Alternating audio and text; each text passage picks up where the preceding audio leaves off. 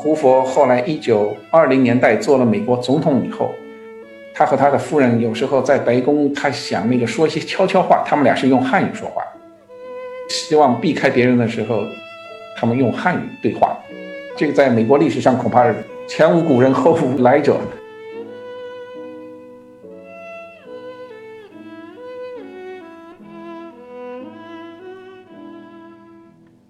因为中国是你知道是发明纸张和发明印刷术的国家，所以有一个很有趣的现象，就是在美国很多大学里最早的这个印刷品基本上都是中文的这个印刷品。所以在斯坦福大学，那我们这个整个图书馆系统里面最早的一个啊印刷品，其实是中国元朝的一卷佛经，它的年代大概是十三世纪。美国对东亚，尤其是中对中国的这个研究兴趣，它已经扩展到很多不同的领域里头。比如说医学院，它就有人在研究中国当代的医疗制度、医疗社会学；商学院那更不用说了，它现在跟中国的这个做生意、研究的需求非常的强烈，所以他们不需要到我们这个图书馆来找。而且很有意思的一个现象就是说，当时。你知道，在一九二零年代，中国的这个啊知识分子，他在政治上有各种各样的这个观念啊、体系，意见很冲突啊。但是在向美国图书馆学习这方面，他们相当的一致。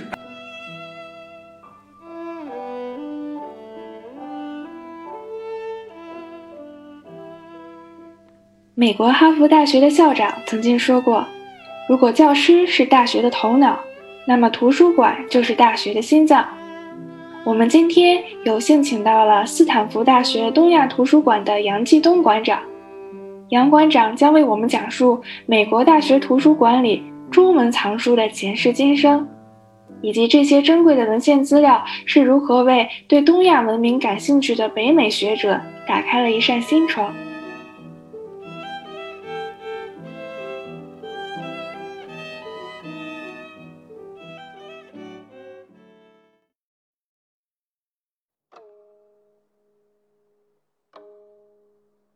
那我想先问杨馆长，您是对书有什么特别的情怀吗？您是怎么成为图书馆馆长的呢？我本来的专业是历史，当然这个跟书是没有关系的。以前在国内的时候读的也是这个历史专业，北大历史系毕业的。然后到了美国以后呢，在宾夕法尼亚大学读的那个东亚研究。我一开始并没有想做图书馆这个行当，但是我毕业的那一年呢，正好啊。宾大图书馆，它正好缺一个专门管理这个中文馆藏的这么一个图书馆员。我导师呢，呃，知道这个空缺以后，就来问我，他说：“你有没有兴趣做这个？”我说：“这个好啊，当当然我很喜欢书了，也很喜欢历史，历史跟书当然分不开。”我说：“很好。”然后我就留在宾大图书馆啊，开始管理他那个中文馆藏。后来又学了这个图书馆学硕士。过了几年以后呢，我又离开宾大，到了那个 Michigan University of Michigan 做他那个 Asia Library 的那个啊馆长的职务，然后再过几年又啊转移到这个啊 Stanford University，是也是这样的一个过程。所以您是在东岸、中部还有西岸的美国大学图书馆都工作过？对，我是的，我基本上是从东向西。呃，一步一步的那个从东岸到西岸，我服务过过的这三个学校里头，它既有那个私立大学，像宾大和那个 Stanford，也有公立大学，像啊 Michigan 那是啊号称是 Public Harvard，就是说公立大学里的哈佛大学。对，所以啊基本上是从啊从东到西，然后公立私立都做过。哎，那我很想问问您，图书馆学都学什么呀？图书馆学，当然，它那个顾名思义，学的是怎么管理图书馆了。我想大家知道，可能知道这个图书馆的起源是在古代的这个啊地中海世界，从大概古埃及、古罗马啊、古代希腊文明的时候就开始有一些那种公共开放、向公众开放的图书馆，然后到了近代呢，它就开始传入啊我们中国，中国也开始成立了很多啊图书馆。图书馆的管理，当然它需要专门的学问啊，尤其是当你这个书大呃多到一定的程度的时候，那书怎么排列、怎么编目、怎么流通，这些都是有专门的这个啊学问在里头。当然，到了呃近现代以后，那随着这个图书的这个媒质啊书这个书的这个媒介，它也在不断的变化。除了啊以前的纸本书以外，后来还有这个缩微胶卷啊，还有各种各样的这个。图像啊，录音啊，呃，这种资料的保存也需要专门的知识。然后到了呃近几十年，那当然这个电子资源的这个啊保留呢，更需要专门的知识。图书馆学它它本身也是一个不断演变的过程，它在啊不断的这个研究所有的这些变化。每一代图书馆学它其实都有一些新的内容，所以也是一种不断演进的这么一个学问。那您能给我们描述一下？作为馆长，您一天的工作都是什么样的？比如说，您今天都有什么任务？作为馆长，我自己的呃职责，那当然主要是这个管理这个图书馆。需要关注的事情就很多了，包括那个我刚才说过的那个书的这个管理啊，整个大楼的这个什么时候开门服务，所有这些馆内设施的这个维护啊等等。当然，我们这个书要不断的这个采购新书，那这个采购的这个任务也是啊非常重要。我们这个东亚馆每年这个采购的经费差不多在一百万美元左右，主要是采购来自中国、日本和韩国这个三个主要国家。那那当然还有啊香港、台湾这些地区的这个啊出版品。采购完了之后还要编目。编目了以后还要做一些处理，比如说要贴词条啊、贴书号啊，然后才能上架。然后上架之后呢，它那个书的整整个流通也有一个系统，这些也都需要不断的那个啊管理、维护。我们的图书馆主要是面对斯坦福大学的这个师生，所以那他们当然也会有各种各样的问题，所以我们又要提供这种读者的服务啊。说起来这些事情还是啊相当的多。那当然，作为馆长，我需要就统筹安排所有这些各方面的这个呃业务啊，然后安排人力去尽量保证每一个事情我们都可以做好，而且及时的完成。听上去是一个蛮庞大的工程量。不过您一定有一个团队对吧？我很好奇，像东亚图书馆里的管理员，大家是不是都是？从事过东亚研究的学者呢，或者是他们就是来自那些国家的一些人，比如说可能呃日文部的主任啊，他可能就是一个日本人；韩文部的主任可能他就是有韩国血统。我们是这样，我在我们这个东亚馆，我啊差不多有二十个工作人员。然后还有一些那个比较临时的这个啊工作人员，临时工作人员多半都是啊学生了，斯坦福的学生了，我们就给他们一个这种打工的机会，里面就有很多这个来自中日韩的这个留学生啊。我们当然并不限制说这个，就是说中文书一定要中国管呃中国来的管员管，日文书一定要日日本来的管员管，这个只要你符合这个语言的要求。然后又有相应的这种学术背景和那个啊图书馆学的背景，那我们都，呃，这个都是符合我们这个工作要求的。在我们这里，我们的那个中文图书馆员是一个啊来自中国大陆的老师，但是日本馆员其实是一个美国本地成长起来的这么一个学者，啊，但是他的日语很好，所以当然我们还有一个韩文馆员，他负责那个韩文的这个图书的采购啊等等。在我们这个二十多多个同事里头，除了这个啊，就是有图书馆员这个职称的啊，图书馆员就是 librarian，还有十几个同事，那就是没有这个职称，但是他是做平时的一些 technical service 这种技术服务，他主要就是呃，比如说这个打订单呐，然后啊做简单的编目啊，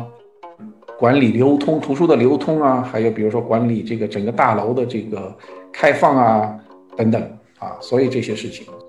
呃，这二十多个同事他从事的这个工作是很不相同。哎，那东亚图书馆里主要都收藏了什么样的书籍呢？我在想，是不是会以人文学科还有社会科学这一类的图书为主？对，东亚图书馆，它我们这个图书馆的宗旨是为斯坦福大学的这个啊东亚研究服务，所以我们采购的图书和其他资源基本上都要服务于这个目的。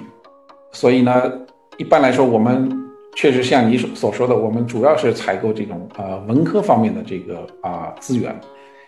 其实有关这些啊东亚这些国家的这个。语言、历史文化、宗教啊、社会、经济等等，啊这些领域的这个有关资源，既包括原始的这个研究资料，也包括这个啊第二手的这个啊研究的论著啊等等。哎，那除了书籍，是不是还有其他的一些馆藏呀？比如说像。影像资料呀，或者是一些期刊呀，甚至是我在想，会不会有很多手稿，或者是照片，或者是在海外的名人墨客留下的一些日记和信件，会不会有这些比较神奇的收藏？对，你刚才说到的这些，所有这些资料我们都有收藏。我们的馆藏基本上分成两大类的，一一大类是，当然是最多的是这种正式的出版物。当然，它那个出版物仅不仅包括纸质的出版物，还包括很多电子的出版物。说，中国来自中国的这个啊期刊呢，现在基本上已经都电子化了，像清华同方这个啊期刊数据库啊，还有什么这个中国的这种超新数字图书馆等等，我这些我们都有。除了这个啊普通的这个馆藏之外，我们还有一个特殊的馆藏，也就是特藏，叫啊英文叫 special collection。这个馆藏里面就有你刚才说的一些比较稀有的、独特的，呃，别的地方找不到的资料，啊，比如说手稿啊，或者这个，比如说很久以前有美国人到中国旅行以后拍下的照片，我们有很多的这个啊，一九一零年代到一九三零年代拍在中国各地拍摄的这个当时的一些老照片，我们也有一些录音资料，比如说那个。一九七零年代，中美开始交往之后啊，有一批美国人到中国啊访问，他们采访了一些当时的这个中国的作家呀，还有政府官员等等，他们连录了一些音，所以啊，有些录音资料，呃，后来这些美国人回来以后呢，就把这些资料捐给我们，那我们也收藏那些资料。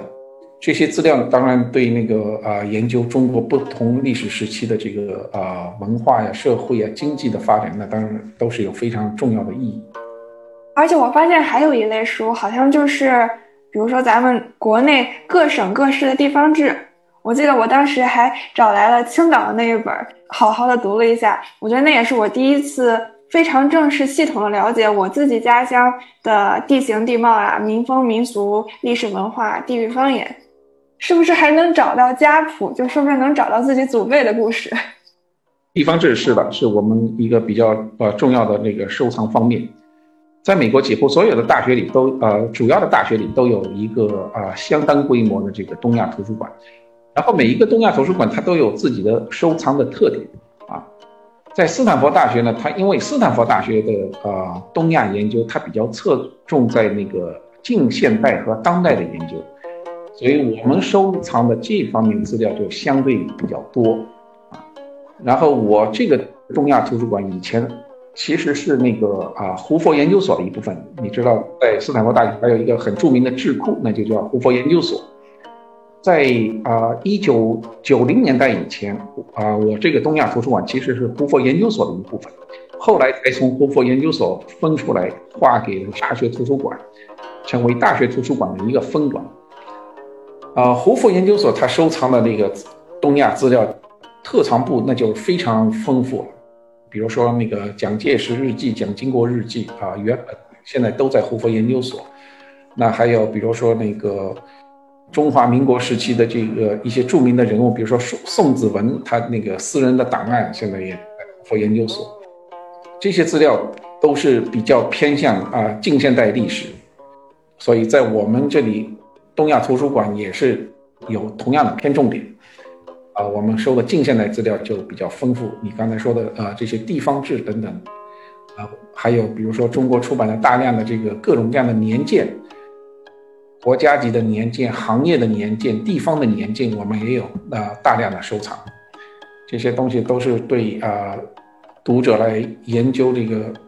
当代中国的这个各种各样的情况都是非常有用。好像胡佛总统是在一战的时候出任了比利时救济委员会的主席，他当时目睹了一战造成的那种巨大危害，然后他认识到了要教育后代了解战争、了解这种革命和和平的相关历史，所以我们的那个收藏里就有很多能跟抗日战争还有国共内战一些近代的一些资料会比较多，我觉得这可能也是一个原因吧。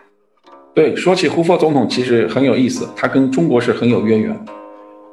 胡佛是斯坦福大学第一届本科生。斯坦福大学当然在美国是一个很年轻的学校，直到啊十九世纪末才成立的。啊，然后第一届本科生里头就有胡佛。胡佛学的是啊工程学啊，尤其是采矿业啊等等这些方面的这个专业。然后他毕业之后没多久呢，他就去了那个中国。当时的中国还是在清朝末期了，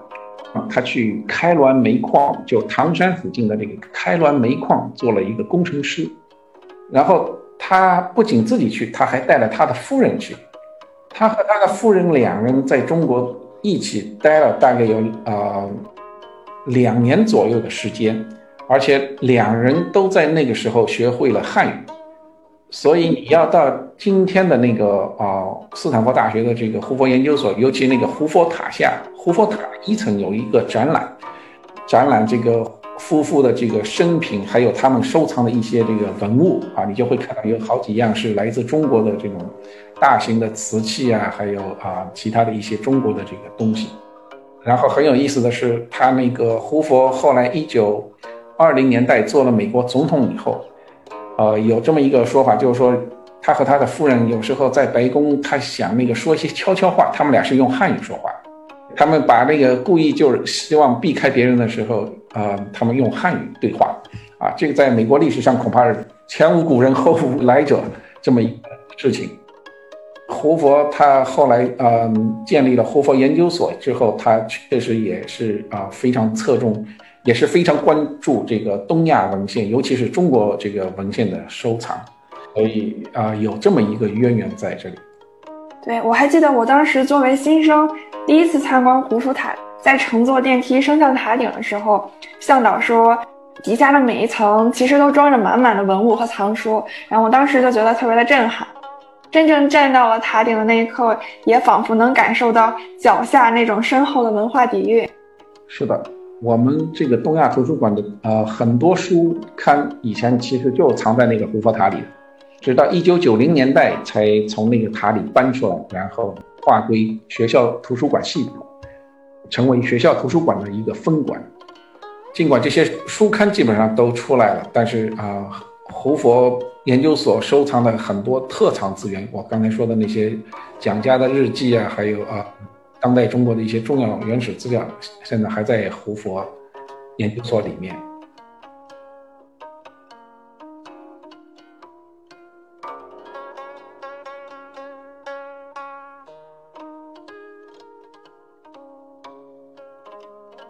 哎，那你有发现哪一类书最受欢迎吗？呃，当然，总的来说，这个文学类的书是比较受欢迎的。因为他那个读者群比较大，他不仅是适合这些专门研究中国的这个呃老师和学生阅读，他也适合很多，比如说中国和台湾、香港这些地方来的这个学生，他们也喜欢借阅这些书啊，所以相对来说，这个文学类的书刊这个流通量比较大。除了文学类以外，我想其他当然历史类的书也是啊流通量比较大，因为。你要研究中国文化历史，那当然这些书也都是非常常用的。除此以外，还有比如说那些语言类的工具书、词典啊、百科全书啊等等，这些也都看的人比较多。其实很多文学作品我都是来了美国之后，在这边大学的东亚图书馆读的，比如说像余华的《活着》呀、许三观卖血记，还有很多矛盾文学奖作品，比如说《穆斯林的葬礼》啊。白鹿原呀，而且我发现，除了能借阅到这些当代文学著作本身，我还能找到跟它相关的非常丰富的文学评论。我记得我当时 读完《白鹿原》之后，感觉荡气回肠，不太过瘾，然后我就把书架上的一系列书评就全都读了。之所以你能在那个，比如说白鹿原附近找到很多有关白鹿原的评价，这个就牵涉到我们这个图书这个编目的这个方法，就是就涉及到图书编目的这个学问了。我们一般来说把这个一本文学原著和它的评论著作是放在一起的。所以呢，这样读者找起来就相对就比较容易，然后他只要在书架里浏览，就可以找到很多这个关心的东西。而且我还发现了，放假之前一般金庸那一格会被一扫而空，大家还是比较喜欢读这一类的书。对，是这样。哎，那借阅者中美国人多吗？有啊，他们有很多这个学习中文的、学习日语的、韩语的学生和老师，他们啊也借阅很多这种中日韩文的这个图书资料。在斯坦福，比如说我们图书馆附旁边那栋楼里就有这个东亚文学语语言系，这个系里就有很多好几名老师，他都是土生土长的美国人，要么是第二代的华裔的，要么就是啊白人了。都精通这个东亚各种语言，他们也经常来图书馆查阅各种各样的资料啊，拿去在他们的课上上课的时候用，或者做他们自己的研究。而且我们现在这几年发现一个呃现象，就是对东亚的这个研究，对中国的这个研究，现在不仅是来自于一些传统的这个文科的院系。它还来自于很多这个，比如说商学院、法学院，甚至医学院，所以这是一个非常可喜的现象。美国对东亚，呃，尤其是中对中国的这个研究兴趣，它已经扩展到很多不同的领域里头。比如说医学院，它就有人在研究中国当代的医疗制度和它的那个医医疗社会学，所以他也需要找很多的这个资料。法学院有专门研究中国法律、日本法律的这些啊教授啊，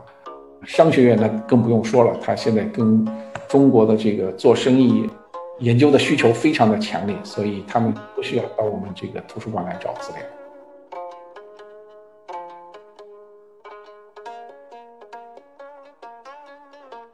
那问题就来了，北美地区的。大学里的这些东亚图书馆的中国图书，他们当年都是通过什么样的途径到达了大洋彼岸呢？美国那个收藏中国的图书还有其他资料的历史，应该来说比欧洲要短一些，因为美国当然是一个比较年轻的国家了。它在整个十九世纪，它基本上是一个啊。跟欧洲比起来，它还算一个是比较二流的国家，它的国力并不是非常的雄厚强大，所以在整个十九世纪，它收藏中国资料主要是来自于捐赠，包括那个中国的那个当时的清政府，还有到中国传教的一些基督教传教士，还有一些那个啊从中国到美国这个工作的这个华人。他们捐赠给美国一些学术机构，包括比如说国会图书馆捐赠了一些资料，成为这些机构这个中文馆藏的这个起源。但是到了二十世纪以后，美国的国力逐渐的增强，它在世界上的地位也逐渐的提高，然后呢，这个学术界对东亚的兴趣也就逐渐的增加了。所以从二十世纪上半叶开始，美国就开始比较主动的。投资在这个领域，它很多大学，比如说，它就拨出专款来采购啊东亚的，包括中国的这个资料。有些基金会，比如说福特基金会啊、洛克菲勒基金会，他们也向很多啊学术机构捐款，帮助这些机构来采购这个东亚方面的资料。然后就到了二十世纪中叶，也就是第二次世界大战结束之后，那美国当然成了这个世界上最强大的一个国家，所以他这个对东亚的兴趣那就更更加浓厚，包括联邦政府还有各个大学，他就投入了很大的这个财力和人力去收集呃东亚有关的资料。哎，那看来这个大学的图书馆的成立也是根据这个研究的需求所诞生的。是的，因为大学图书馆它主要是为大学的这个教学和科研服务，所以它主要是要反映这么一个大学的这个发展的需求。这些图书馆基本上我们一般都叫做学术图书馆，它主要就随着大学这个发展的方向而发展。但是在美国呢，除了大学图书馆，还有大量的这个公共图书馆。美国的公共图书馆非常发达，比如说我们斯坦福大学附近的很多这个社区里就有很多公共图书馆。公共图书馆里其实也有很多的这个中文书刊的收藏。然后他们这些啊中文书刊主要当然是面向公共服务，就面向普通的民众服务的，所以他们收藏的大多数比较是比较通俗的这个著作，就文学类的著作，那占了更大的比例。哎，您刚刚还提到，您工作中的一项任务就是要制定每年新的采购计划，所以也是要每年在不断的扩大这个馆藏的内容。那您每年都是如何制定这样的一个计划呢？如何发现新的可以收藏的资源呢？我们有分别负责这个中日韩三个语种的这个图书馆员，他们主要是啊根据学校里研究中日韩这三个国家的这个老师和学生，他们呃保持了很密切的联系，知道他们需要什么样的资料，在很多情况下都是那些老师和学生他们。直接来告诉我们他们需要什么样的资料，比如说有一次，商学院就有一个老师带了一个呃几个学生做一个中国的这个什么市场的研究，他就知道了一个专门的数据库非常有用，他们就问我们能不能帮他们搞到这个资料，当然我们就联系啊中国的资料供应商，然后就呃跟他们签订了协议，所以在很多情况下我们买的东西都是啊直接。满足这个老师和学生提出的这个特殊的要求。除此以外呢，我们当然也跟踪中国大陆各种各样的这个出版品的目录，从里面选择我们需要的这个东西。中国大陆也有很多这个专门做图书进出口的公司，比如说那个中国国际图书进出口总公司，他们。定期的向我们提供呃新书目录，然后供我们选择。嗯，就是说我在图书馆不仅能找到古籍，也能看到市面上的新书。是的，是这样。哎，那图书馆会收到一些私人的捐赠吗？对，前面说到我们这个特长，其实很多都是个人捐赠。除了捐赠那些比较稀罕的资料的个人之外，也有很多个人他捐赠那个图书啊、手稿啊。呃，我们都基本上有一个专门的这个评估，然后只要是斯坦福的老师和学生需要的资料，我们都会收藏。哎，那您觉得咱们学校图书馆的镇馆之宝是什么？镇馆之宝，呃，因为中国是你知道是发明纸张和发明印刷术的国家，所以有一个很有趣的现象，就是在美国很多大学里最早的这个印刷品基本上都是。中文的这个印刷品，所以在斯坦福大学，那我们这个整个图书馆系统里面啊，最早的一个啊印刷品其实是中国元朝的一个佛一卷佛经，它的年代大概是十三世纪。这个是我们有时候管理做展览的时候经常拿出来的这么一个东西，那是啊，那就是我们整个大学图书馆系统藏的最老的一本书。然后我以前在密歇根大学工作的时候，它也是一样，它那个最老的一本书也是一个，呃，元代的一个佛经，我们也许可以把它看作是一个镇馆之宝。我本科学校 UCLA 也有一个挺了不得的一个收藏，好像是清朝那个时候的学生的殿试考卷，你能在那个考卷上看到当年的那个防伪机关，他们是如何用一些。这样的技术来防止考试中的徇私舞弊的。对，UCLA 是它也它有一个很不错的东亚图书馆，也它有很多这个啊相当宝贵的东西。其实，在整个啊美国，类似的宝藏很多了。比如说，同样在那个啊洛杉矶地区，呃洛杉矶以东有一个很著名的一个图书馆叫 Huntington Library，他那里面就前就前几年的事情，发现了一卷还是两卷《永乐大典》，这是一个非常重要的发现。大家知道，《永乐大典》是啊，中国明朝的时候由明朝的这个官府编撰的一套这个百科全书性质的这么一套呃书籍，但是呢，非常可惜，就是他在那个清末的时候。被那个啊英法联军焚毁了，剩下的一些呢流散到世界各地。前几年在洛杉矶的 Huntington Library，他发现了这个一卷还是两卷残存的这个《永乐大典》，那就是非常有价值的资料。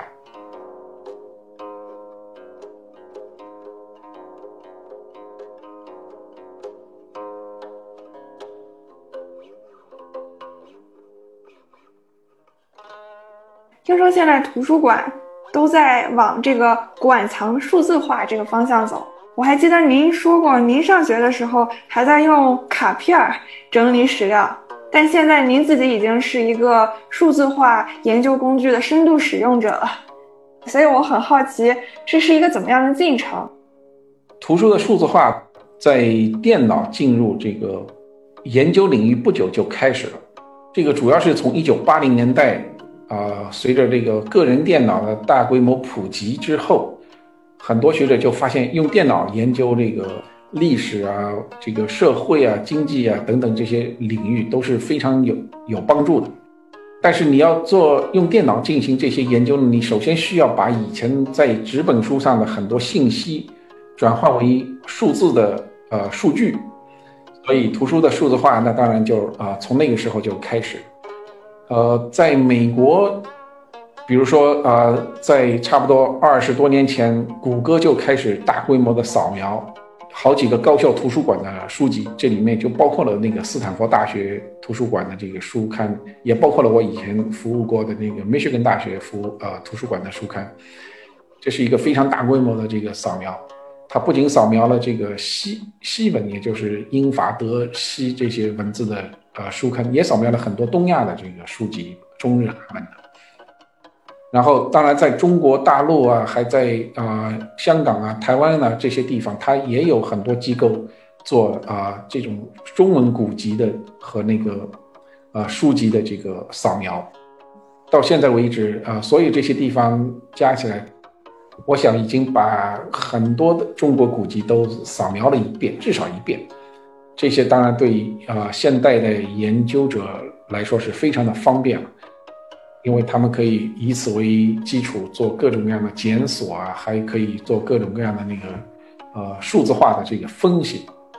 这对他们的研究当然是事半功倍，非常有帮助。哎，那您觉得像这样书籍的电子化，包括线上数据库的丰富和完善，它能否带来信息和知识的民主化呢？民主化恐怕是另外一个过程吧。从某种角度来讲，这个呃书籍的数字化、知识的数字化，它对呃也许社会的民主化有一定的帮助。就是说，在数字时代以前，一般来说你要接触到这个各种各样的知识啊，并不像数字时代这么容易。不像现在网上你随便可以获得各种各样的信息，非常的方便，而且很多信息都是免费的，不需要你付任何款就可以获取。在以前你要呃获取这么多的信息，那就你可能要跑很多地方借很多书，甚至于自己买，所以这个确实不是很方便。所以我想，确实从这个角度来讲，那它当然可能对这个民主化是有帮助的这么一个工具。嗯，那除了有这么方便的一些数据库可以进行检索，我很好奇，现代的图书馆里还有没有什么其他的新的黑科技？或者我们可以对未来的图书馆有怎样的一个期待？未来的图书馆可能跟现在比较重要的区别就在于，这个图书馆它不见得就局限在一个楼里了。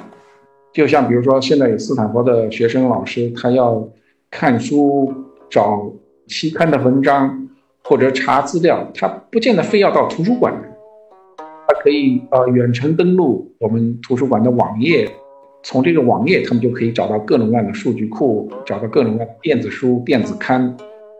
然后就可以开始他们的这个研究啊等等这种工作。所以未来的图书馆，它其实它的范围就比现在的要大得多。当然，它还会有这么一个这个楼在那里，但是你即使不在这个图书馆里，你还是可以用这个图书馆资源。你在无论是在家里、在咖啡馆、在办公室里，都可以在教室里啊，都可以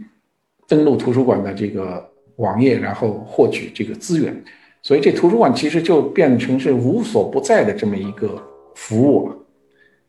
举个很简单的例子，那我自己那个出差，有时候出差到中国去，或者出差到这个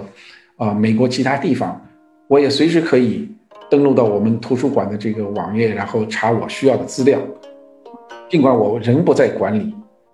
然后我也可以随时通过 email 啊等等向这个图书馆的人询问各种各样的情况等等，这是一个非常重大的变化。就是图书馆也变成了便携的了。是的。哎，您刚刚提到您有的时候会回国内出差，所以我想知道您是不是和国内高校的图书馆也有很多的联系？啊，是这样的，我那个跟国内的啊很多图书馆也都有很密切的联系，跟我的母校北京大学的图书馆，它我就跟他们有很多的一个联系。我自己出生在上海，所以我经常去上海，所以跟上海的很多高校，什么复旦大学等等，也有很密切的联系。我们经常一起开会，一起办各种各样的研讨班、培训班等等。哎，那东亚图书馆是不是也是国内图书馆和美国大学其他图书馆之间沟通的一个桥梁？对，你说的很对嗯，东亚图书馆确实是中国大学图书馆和美国大学图书馆的一个非常重要的桥梁。在美国有很多这个大学图书馆的这个馆长都是通过东亚图书馆联系上在中国的同行，然后发展出各种各样的联系啊、合作啊等等。那您觉得，就是国内图书馆和这边图书馆相比，在这种收藏投入上，包括这种管理的方针上，会有什么区别吗？还是其实是在慢慢的趋同的？我想，中国图书馆它在过去几十年里，尤其是从一九八零年代以后啊，它发展也确实非常的迅速。一方面，它造了很多新的这个图书馆的大楼。它的硬件的设施啊得到很大的改善，另外一方面，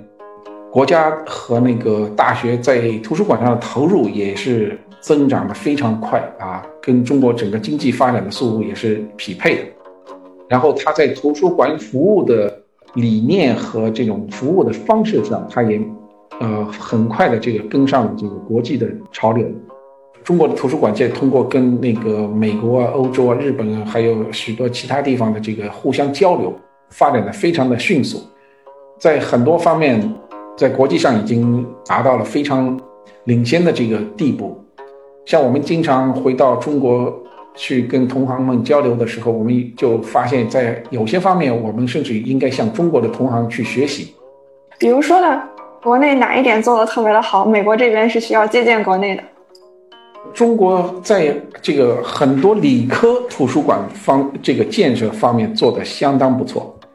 我自己曾经去上海交大图书馆参观，也在交大图书馆开过会。他们这个做的很多事情，都是我们值得借鉴的，包括啊数据库的管理啊、利用啊等等，还有他们跟那个学校的各个院系的这种紧密的联系。帮助院系找资源，然后提供资源，很多方面都是值得我们啊借鉴和学习的。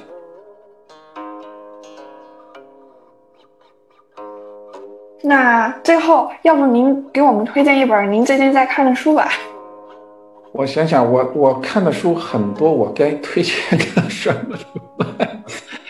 我自己最近看的就我图我这个是桌。桌子上就有一本那个《中国图书馆史》啊，《中国图书馆史》这个当然是啊，对我来说是很有用的，因为我自己也在做这一方面的研究，也在写一篇文章，写这个《中国图书馆史》，这个我觉得很有意思。就看看这个图书馆在啊中国的这个发展过程，像从无到有，怎么从西方传入，然后又慢慢的这个经过了不同这个时代的各种各样的演化啊，发展到今天这一步。嗯，哎，那这本书里有提到什么让您印象特别深刻的史实吗？我最近刚刚看到这个民国时期的这个图书馆的这个发展，很有意思的现象就是说，在民国初年，它这个图书馆发展非常快，也就是一九一二年到一九三七年，就民国成立那一年到这个中日战争全面爆发那一年。其实这一段我们早就知道，是中国历史上第一次经济起飞的年代，它这个发各方面的发展都非常的迅速。但是在这本书里，我。也发现，图书馆的建设在那个时候之后也是非常的迅速。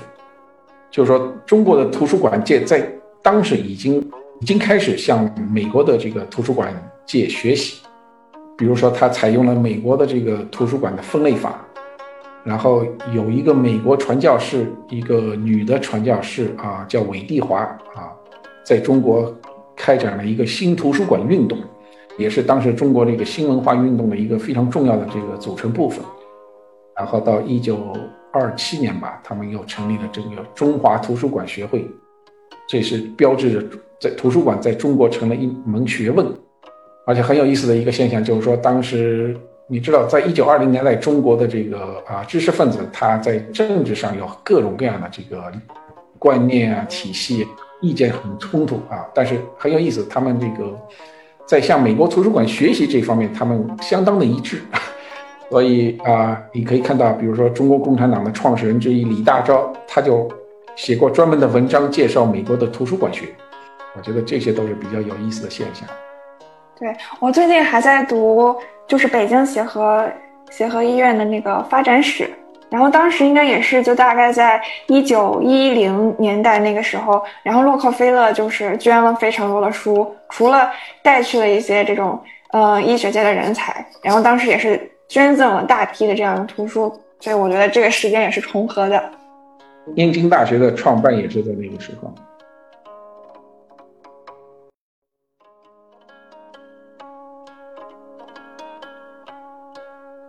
今天的节目就到这里。想要认识更多斜杠青年，就在喜马拉雅、小宇宙、苹果播客上订阅斜杠青年研究所吧。